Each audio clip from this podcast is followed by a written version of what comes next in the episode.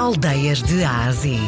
Uma viagem à descoberta das aldeias e vilas que fazem parte do nosso valioso património cultural e rural de Portugal. De segunda a sexta, na RDP Internacional, com Salomé Andrade. Conselho de Águeda, Distrito de Aveiro. Onde é que fica a vila de Aguada de Cima? Fica a sul do Conselho de Águeda. Mais ou menos o número de habitantes da vila. 5 mil.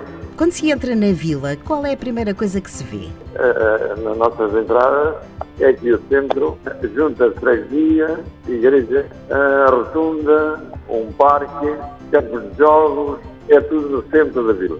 Muito movimentada. Porquê? Para que ela realmente seja uma vila acolhedora e com mais e melhores infraestruturas, eh, onde cada um de nós, os habitantes, se orgulha de viver.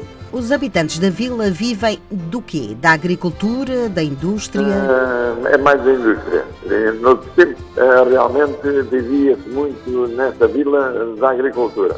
Hoje já pouca gente vive da agricultura, muito pouco. Antigamente, há uns anos atrás, tinha muita indústria de tijolo, disto e daquilo. Hoje também tem indústria de ferragens, tem, tem vários, vários setores, elétrica, vários setores. Nós podemos ver eh, o Monumento das Almas da Ariosa, uma capela que realmente eh, é digna de ver, as nossas escolas antigas, a nossa igreja, nós temos um restaurante, que é o restaurante Vidal, conhecido a nível nacional, eh, que é o Bom Leitão da Bairrada.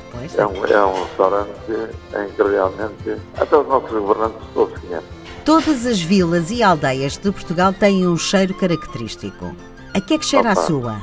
O que me cheira a mim é querer que a minha vila seja uma vila próspera e com uma ambição tremenda. Sempre fui amigo da minha terra e é isso que me cheira, não digo melhor, mas tão boa ou melhor do que as outras. E lá fomos nós então visitar mais uma das nossas bonitas vilas. Ela fica no Conselho de Águeda e Distrito de Aveiro. É uma vila muito movimentada no seu dia a dia. Se quiser ficar por lá uns dias, pode fazê-lo, porque tem sítio para dormir. O nosso Cicerone foi o presidente da Junta de Freguesia, Albano Abrantes.